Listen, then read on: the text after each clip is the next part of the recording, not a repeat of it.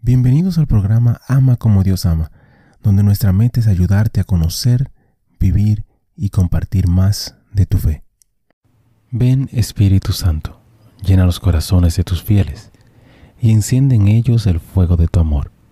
Envía tu Espíritu Creador y renovarás la faz de la tierra. Oh Dios, que has iluminado los corazones de tus hijos con la luz del Espíritu Santo Haznos dóciles a sus inspiraciones para gustar siempre el bien y gozar de su consuelo. Por Jesucristo nuestro Señor. Amén. Padre Celestial, te damos gracias por tu amor, por tu bondad y por tu misericordia. Te damos gracias en específico por todos los santos, gracias por sus testimonios, sus ejemplos y sus vidas. Te pedimos que les permitas seguir intercediendo por nosotros y que nosotros podamos seguir sus ejemplos de humildad, fe, valentía y amor. Guíanos a través de esta reflexión y dirige nuestro camino hacia ti. Amén.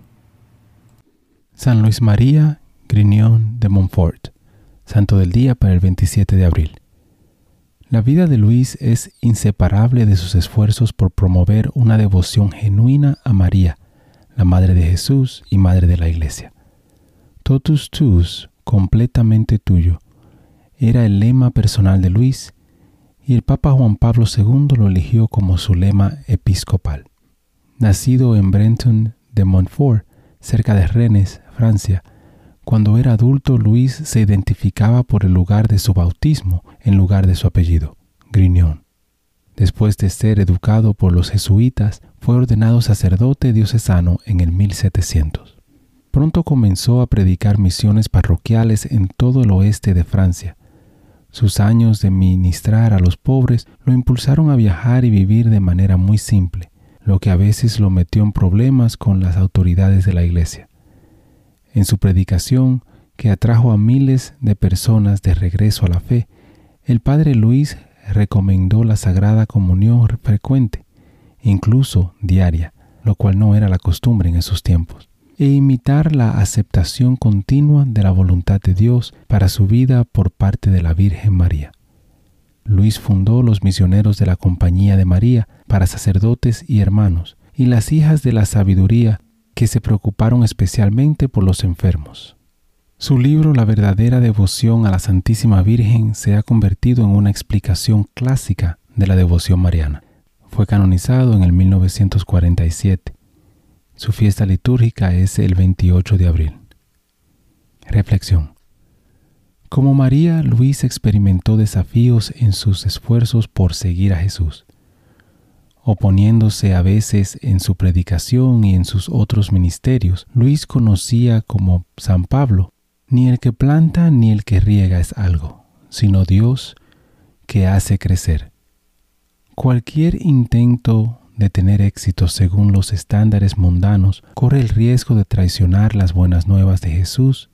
María es la primera y más perfecta discípula, como la escribió el difunto padre sulpiciano Raymond Brown. Hermano y hermana, te invito a reconocer que vas a encontrar oposiciones en tu jornada de fe, pero confía en que Dios estará contigo siempre. Bendiciones. Gracias por participar y compartir de esta reflexión con nosotros. Te invito a suscribirte al canal y a compartirlo si piensas que puede ser de bendición para ti o para alguien más. Únete a nuestra comunidad y te pido a orar por todos los miembros de esta comunidad.